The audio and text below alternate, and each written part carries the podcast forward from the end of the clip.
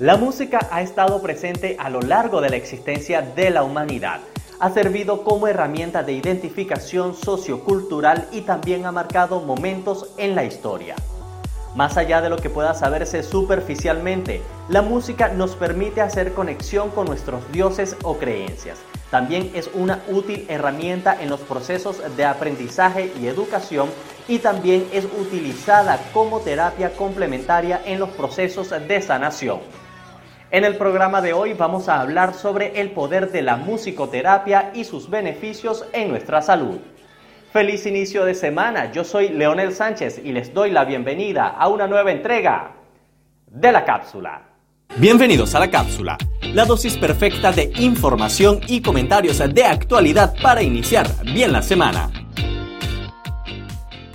Rick Mir Dávila es musicoterapeuta egresado de la primera promoción de la Asociación Venezolana de Músicos Terapeuta y de la Universidad de Carabobo en Venezuela. Además de ello, como primera profesión es psicólogo egresado de la Universidad Rafael Urdaneta también en Venezuela y tiene una amplia trayectoria en el mundo universitario, entre las que destaca como coordinador del programa de atención para estudiantes con discapacidad, esto en el Instituto Universitario de Tecnología Alonso Gamero en el estado Falcón, también en Venezuela, y actualmente se desempeña como encargado de la unidad de atención a la discapacidad en la Universidad Academia Humanismo Cristiano aquí en Santiago de Chile. De verdad que es un enorme placer y un lujo tenerlo acá con nosotros en la cápsula, justamente abordando este tema sobre el poder de la musicoterapia. Bienvenido.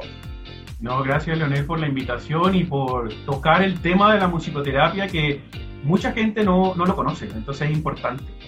Y que justamente tiene muchos aspectos que llevan a, una profundidad y estudiar la, la, historia de las personas y justamente también, bueno, utilizar la música como un elemento que justamente nos puede ayudar en muchos procesos. Pero vamos a comenzar de inmediato con el ABC de este programa. ¿Qué es la musicoterapia? Mira, eh, hay muchas definiciones sobre musicoterapia, pero en líneas generales es la utilización de la música, el sonido y el movimiento para crear canales de comunicación eh, no verbal, porque se utiliza la música, eh, para crear el vínculo entre el paciente y el terapeuta. ¿Ok? ¿De dónde se originan todos estos estudios sobre la musicoterapia? Mira, eh, originalmente se habla que hace 1500 años antes de Cristo los egipcios utilizaban eh, la música eh, como forma de ayudar al, nacimiento de los bebés.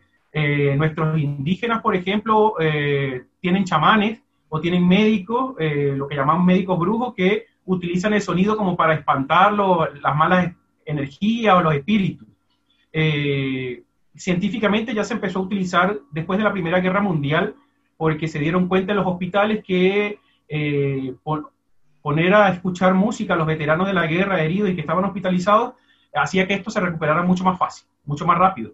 Entonces, a partir de allí se empezaron a hacer estudios de la música eh, y ya a nuestro espacio, a nuestra América Latina, llega en 1966 aproximadamente, cuando Rolando Benson de Argentina eh, empieza a hacer estudios de musicoterapia.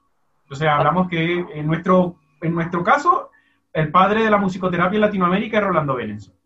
Ahora, ¿qué diferencia hay entre un profesor de música y un musicoterapeuta?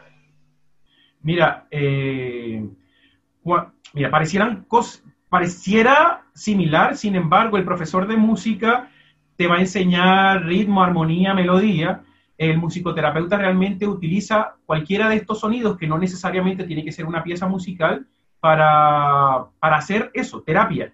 Eh, y por supuesto, el musicoterapeuta tiene una formación de facilitación de procesos, que normalmente un, docente no lo tiene. Ahora, eh, justamente la musicoterapia se vincula con otras áreas. ¿Cuáles serían esas áreas con las que está vinculada esta, eh, esta, esta profesión justamente? Mira, eh, realmente yo creo que con todas las áreas, porque si bien hablamos de que la música es el lenguaje universal que existe, podemos trabajar desde musicoterapia con cualquier dimensión, recordando que en musicoterapia no curamos al paciente, pero sí hacemos que su, su proceso de recuperación sea muchísimo mejor. Entonces, que con cualquier área pudiésemos trabajar, eh, siempre y cuando podamos hacer un estudio musical de cada uno de los pacientes que asiste a, las sesiones de musicoterapia. Justamente investigando para poder eh, llevar a cabo este programa, hay dos términos que quiero que le demos definición acá y es justamente en torno a la musicoterapia activa y la musicoterapia pasiva. ¿En qué consiste cada uno? Mira, eh, así en líneas generales hablamos que la musicoterapia pasiva es aquella música eh, o aquellas sesiones terapéuticas que se utilizan con la escucha musical. Son aquellos pacientes que van a un lugar, por ejemplo, si vamos a hacer una sesión de relajación, una sesión de hipnosis, por ejemplo, podemos colocar una música y que esto eh, genere unos momentos de, de tranquilidad y de relajación para el paciente. Y a eso llamamos musicoterapia pasiva, cuando el paciente escucha música y la musicoterapia activa tiene que ver con la ejecución musical. Se puede hacer de forma individual o de forma grupal. El paciente, si asiste de forma individual, hace música que genere algún bienestar para él en una situación determinada. Ahora, la musicoterapia se aplica directamente, digamos, cuando hay un, hay un proceso de, sanación de alguna persona o la musicoterapia puede aplicarse en diferentes etapas de la vida como parte del proceso de formación del individuo? Mira, yo creo que igual todo. Yo, por ejemplo, he trabajado, eh, he trabajado con pacientes de musicoterapia con problemas de sueño, he trabajado con pacientes para estimulación prenatal eh, y he trabajado con pacientes para adquisición de habilidades. Entonces podemos trabajar en cualquiera de las etapas, siempre respetando o conociendo que hay un principio de identidad sonora y que estos principios de identidad sonora eh, nos van a hablar de diferentes eh, sonidos que son reconocidos por el ser humano. Eh, por ejemplo, lo, más conocido es la identidad sonora universal porque son sonidos que todos reconocemos. Por ejemplo, el sonido del agua, el sonido del latido cardíaco, el sonido de la respiración. Puede que uno respire diferente a otros, pero el sonido de la respiración o el del agua, el del latido cardíaco, así como otros, son todos iguales, podemos reconocer dónde están. Ahora, eso van a ser modificados dependiendo de la cultura, dependiendo de mis necesidades o de mis requerimientos individuales y personales y además de donde yo pueda estar trabajando o de mi grupo familiar. Por ejemplo, en un proceso de, eh, de, de recuperación de un paciente, cómo es un proceso de esos eh, utilizando la musicoterapia y en un proceso, digamos, prenatal, como nos, acaba de, comentar, cuáles son los efectos que tiene justamente la musicoterapia. Mira, eh, los efectos pueden ser muy variados. Eh, como yo te comentaba un poco antes también, la musicoterapia o la, la exposición a la música puede ser muy beneficiosa como también puede ser peligrosa. Nosotros, por ejemplo, por ejemplo, decimos que eh, tomar agua, eh, debes tomar por lo menos 8 vasos de agua en el día y eso es lo adecuado. Pero ¿qué pasa si tú tomas 20 o 30 vasos de agua? Entonces vas a tener retenciones de líquido, etc. Eso pasa con el agua, igual pasa con la música. Eh, por ejemplo, una persona que le hayan dicho que se puede estimular a un bebé con música, pero exagera en la cantidad de tiempo que expone al bebé a la música, eh, puede tener efectos secundarios y colaterales porque pudiese tener un niño con trastornos de hiperactividad, por ejemplo, al nacer, o dificultades en la concentración, porque eh, en América Latina nos movemos mucho con esto de lo que nos recomienda el otro y no el especialista. Eh, y para el trabajo musical es bien importante que el especialista pueda guiar el proceso. he tenido pacientes, por ejemplo, con, con cáncer, eh, que el efecto de la musicoterapia no era para mejorar el cáncer, sino para aliviar los efectos secundarios que podía producir el cáncer. Tuve pacientes que eh, no tuvieron vómitos, no tuvieron dolores de cabeza en el, proceso, en el mismo proceso de la quimioterapia porque realizaban musicoterapia pasiva luego de una selección musical, justo en el proceso, eh, en el proceso donde le hacían la quimioterapia.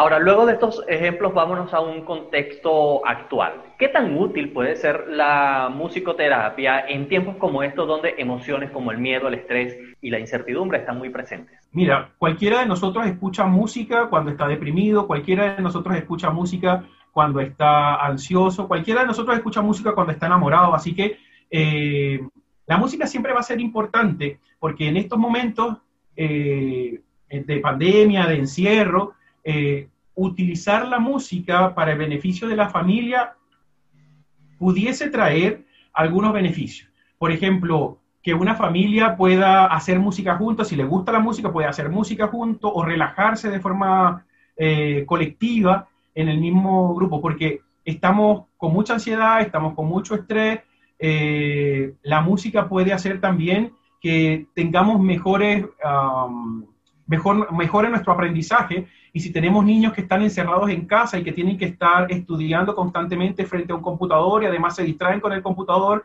y hablamos que las horas pantalla son, eh, deben ser limitadas, en este contexto no tenemos ese límite de horas pantalla.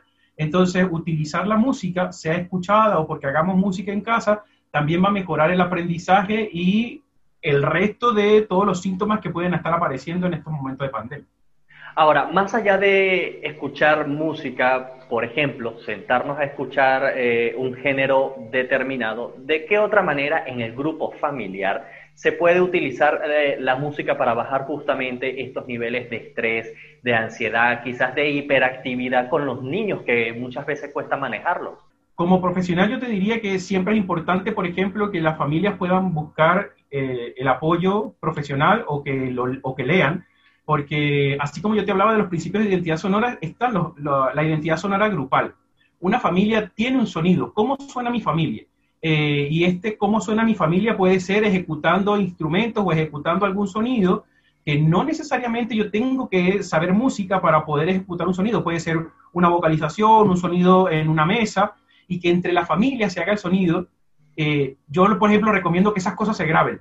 Si la familia decide sentarse en una mesa y vamos a hacer una sesión, vamos a ver qué sale aquí, grabar esa sesión y luego escucharse. Porque cuando se escuchan, entienden que eso que suena allí, que para un músico académico o un músico profesional puede que no sea eh, un tema para grabar o para generar dinero, para la familia es importante porque eso lo hice yo con mi mamá, con mi papá y con mis hermanos.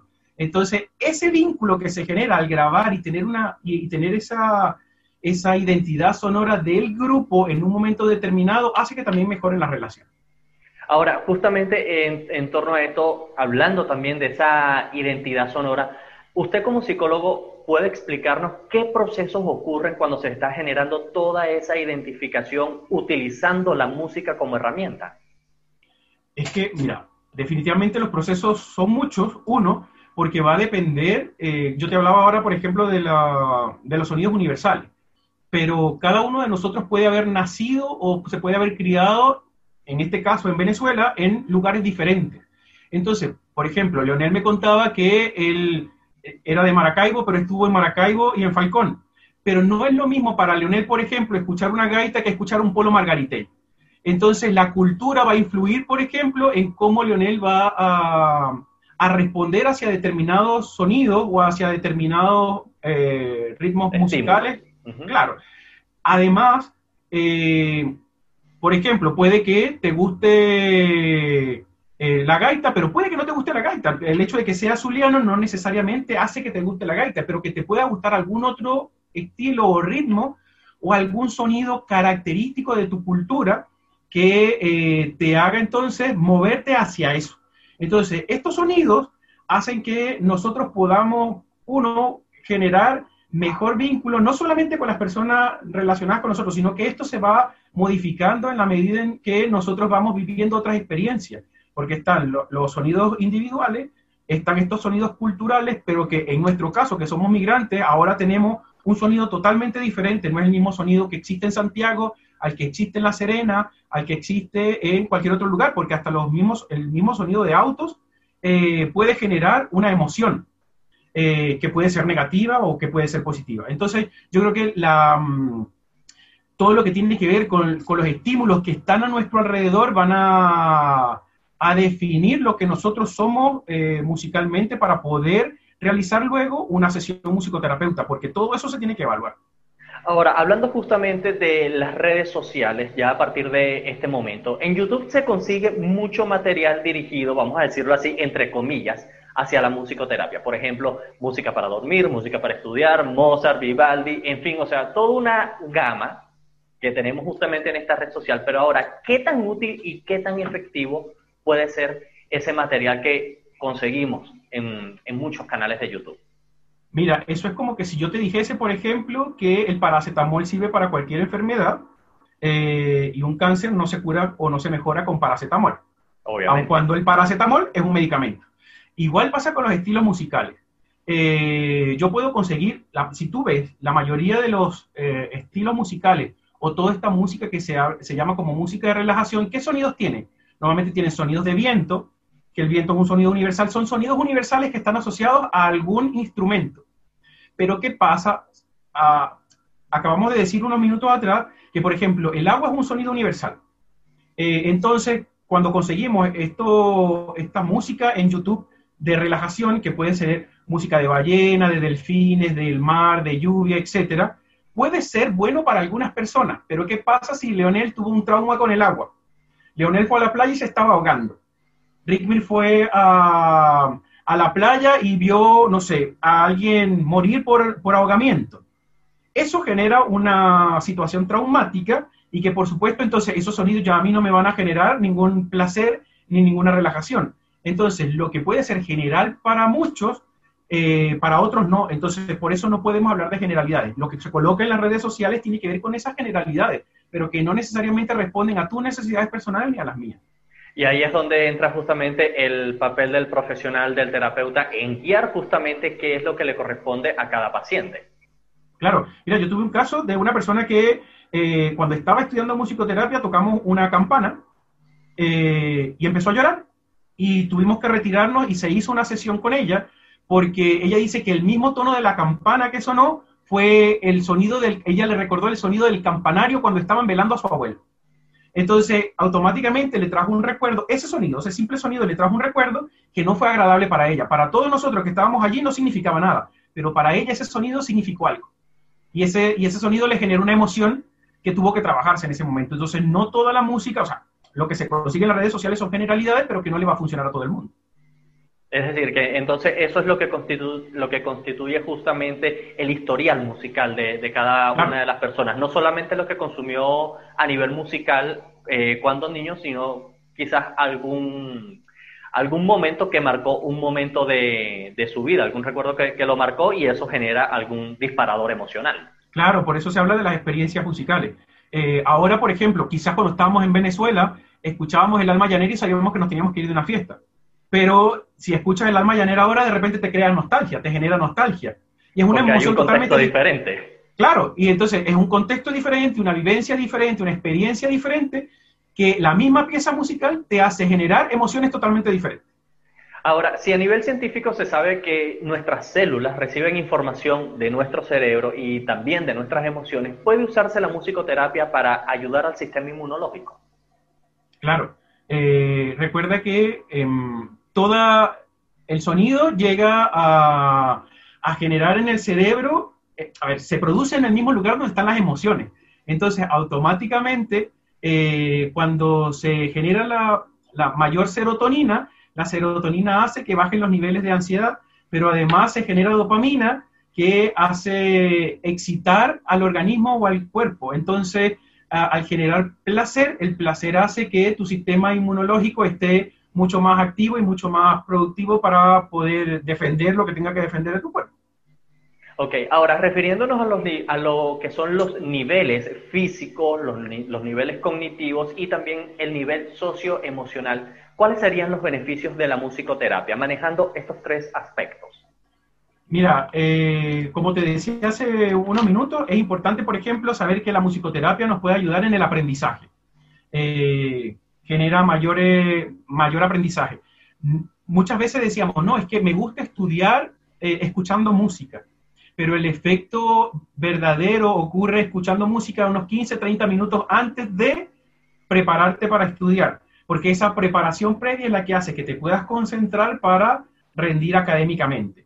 Eh, por ejemplo, también es importante, o, uno de los beneficios de la musicoterapia es lo que estamos hablando ahora, disminuir el estrés, disminuir la, ansiedad, eh, mayor confianza y autonomía, porque eh, al yo saber de dónde vengo, también sé a dónde voy, o puedo saber o dirigirme hacia qué cosas quiero hacer. Porque muchas veces la gente dice, mira, yo me quiero ir del país, pero ¿qué vas a hacer allí? Y cuando tenemos claro cuáles son estos apoyos musicales que pudiésemos tener con un profesional, eh, esto pudiese generar mejor, mejor tranquilidad personal, mejoras en tu autoestima y entonces eso va a hacer que tú te sientas mejor desde lo cognitivo hasta lo personal. Ok, ahora, si la música, eh, bien entendida en su concepto, tiene efectos sobre funciones cognitivas, ¿qué efectos puede generar en nuestro cerebro por lo menos un género como el trap? Y aquí nos vamos a poner eh, bien específico porque incluso antes de grabar el programa abordamos esta, este tema y, e incluso es, bastante polémico porque, digamos, puede haber una, eh, un estigma hacia cierto género musical. Por, y vamos a tomar el trap como ejemplo. ¿Qué sucede aquí? Sí, mira, como especialista yo aquí tengo que ser abogado del diablo. Eh, porque de repente puede estar mis gustos personales, pero eso no puede influir en lo terapéutico, porque recuerda que no estamos hablando solamente del género musical, sino utilizar la música como terapia. Si a una persona le gusta el trap eh, y está haciendo, como yo te explicaba, está haciendo un ejercicio no sé, ejercicio físico, se está ejercitando o está haciendo su labor de, de trabajo, tiene que ver con levantar cajas, mover mobiliario, todo lo que tiene que ver con el trabajo pesado. Y si le gusta el trap, esto va a hacer que su capacidad eh, y habilidades pueda mejorar entre un 12 y un 12.5% según lo dicen los estudios. O sea, utilizar música actual para mejorar mis habilidades de producción. En cambio, si tiene que ver con concentración, es mentira que utilizando el trap vas a concentrarte. Tiene que haber otro tipo de música que pueda generar concentración en ti. Por eso también los beneficios tienen que ver con concentración, atención y memoria. Entonces, el trap eh, puede ser muy polémico. Si vamos a hablar desde lo musical, podemos hablar desde la letra, de lo que dice la música, eh, de la desinhibición o el exhibicionismo que puede haber en las letras de, un género musical. Pero en cuanto a lo terapéutico, va a depender si a ti como paciente te hace bien utilizar ese género musical para realizar alguna actividad.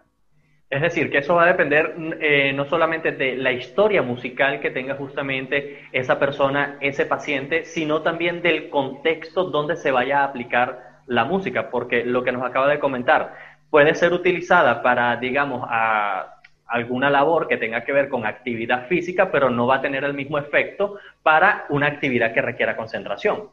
Claro. ¿Recuerdas cuando hablábamos ahora de, lo cultural? También existe lo ambiental esta, estos sonidos que me, me, generan una mejor situación en el ambiente, una mejor situación cultural, o que estos sonidos que son, eh, ¿cómo se llama? Esta, esta música que no moderna, actual, esta música actual puede generar en mí mejores habilidades que cualquier otra. Ahora, como lo dice propiamente eh, su nombre, la musicoterapia, bueno, es un proceso terapéutico y de acompañamiento que se ejecuta de acuerdo al requerimiento de la persona. Y por supuesto que va acompañado de un profesional. Y uno de los, objetivos que tenemos justamente acá en la cápsula es poder dar información a las personas que la puedan aplicar en la vida diaria. Orientándonos, por ejemplo, hacia la musicoterapia pasiva, ¿cómo podemos aprender a seleccionar la música que nos aporte bienestar emocional eh, justamente y poder desenvolvernos bien en nuestro día a día? Mira, así como que en líneas generales, y te digo de generalidades porque la musicoterapia no es una receta, no la podemos ver como una receta y que esto te funciona para él. Pero, por ejemplo, pero es importante, por ejemplo, que alguien que vaya a escuchar alguna pieza porque quiere relajarse, revise la pieza. Mira, no sé, yo, yo te puedo decir que la mayoría de las piezas que aparecen de relajación, por ejemplo, tienen instrumentos de violín o instrumentos de cuerda. Si a ti no te gusta el violín, no te gustan las cuerdas, no te vayas a relajar con ese tipo de música. O sea, escucha la música y tú ves, eh, analízala primero y dile, mira, estos instrumentos realmente no me molestan, no me desagradan, me generan placer, entonces la puedes utilizar para, eh, como musicoterapia pasiva, de repente para relajarte. Pero tienes que hacer ese trabajo previo de poder saber si cada uno de los elementos que está en esa pieza musical te genera algún tipo de relajación o lo que tú necesitas que te genere para hacer alguna actividad. Ahora, de manera precisa y para ir cerrando nuestra entrevista desde su experiencia, ¿cómo eh, nos podría englobar sobre el gran poder que tiene justamente la música? Mira, yo, eh, así como empecé, termino. La música es lenguaje universal. Podemos hablar diferentes idiomas, eh, pero con una canción podemos transmitir todo lo que queremos decir. Entonces, englobar y decir, mira, la música sirve para esto, para la música siempre va a ser buena en la medida en que se utilice de buena manera. Eh, pero también puede ser riesgosa y peligrosa si se utiliza en exceso eh, y no con el, el, control y la guía adecuada. Ahora, justamente ya que acaba de mencionar eso sobre el control y la guía adecuada, eh, ¿cómo saber cuándo tenemos un exceso musical? ¿Cómo podemos controlar justamente eso? Mira, te pongo el ejemplo con una chica embarazada. Si una chica está embarazada, Normalmente eh, los nueve meses que el bebé está en el vientre son los nueve meses más tranquilos que uno puede estar. Ya después que sales de ahí tienes, tienes responsabilidad y hay cosas que hacer. En esos nueve meses estás tranquilo. Y si tú le empiezas a poner música, que es un sonido externo, porque el niño o el, bebé, el feto, solo escucha el latido cardíaco, las respiraciones de la mamá y el agua, que son los sonidos universales, y está relajado, y tú le vas a poner algo externo, el bebé se va a empezar a mover, por ejemplo. Eh, es, importante saber que un bebé se va a mover. Pero si el bebé se mueve por más de una semana cuando tú colocas la música, el bebé te está indicando que lo que le estás poniendo no le está gustando. Entonces, eh, y eso puede ser con muchísimo. O sea, te pongo este ejemplo porque yo te pudiese dar muchísimos otros ejemplos. Pero si yo quiero, si yo le pongo música a mi bebé y el bebé no se relaja cuando debería estar relajado, entonces lo que estoy haciendo no lo estoy haciendo bien. Un ejemplo así, tan práctico y tan sencillo, o sea, estar, estar pendiente de la reacción que causa justamente en nuestro cuerpo la, la música. Claro, es como que si yo quiero escuchar música para dormir y pongo música, pero no sé, pongo música con letra y me canto todas las canciones y resulta que tengo dos horas cantando en la noche y no me puedo dormir. Entonces, definitivamente la música con letra no te sirve o música instrumental de algún artista que a ti te guste y te sepa las canciones tampoco te funciona y tienes que utilizar otro tipo de música. Bien, perfecto. Un último mensaje ya para cerrar nuestra entrevista y que desee dejarle a todos nuestros seguidores. Mira, eh, para quien nos vea y nos escuche, que sepa que la música, eh, así como es el lenguaje universal, también es una herramienta muy bonita para poder trabajar con diferentes eh, situaciones que nos pudiesen estar ocurriendo. Si te gusta la música, si quieres intentar con una, estas terapias alternativas o estas eh, que, ocurren, que pueden estar acompañadas de un proceso terapéutico y psicológico, eh, busca la forma de eh, mejorar tu vida a través de la musicoterapia. Bien, perfecto. No se diga más. De verdad que agradecido por toda la información que nos dejó en el día de hoy. Éxitos y bendiciones para usted. Gracias a ti por la invitación. La música puede tener muchos efectos positivos sobre nuestra vida, incluso nos puede ayudar a superar situaciones y ciertas enfermedades, pero siempre hay que tener en cuenta nuestra historia musical. A nivel de la musicoterapia existen ciertas generalidades que se pueden aplicar, pero siempre hay que contar con el acompañamiento de un profesional para saber qué tipo de música utilizar y bajo qué contexto, y así evitar resultados adversos. Si te gustó el contenido de este programa, te invito a que te suscribas a mi canal, le regales un me gusta a esta publicación y la compartas con todos tus amigos y seguidores a través de las redes sociales. Yo soy Leonel Sánchez, no me queda más que darte las gracias y recordarte que nos veremos el próximo lunes en una nueva entrega de la cápsula.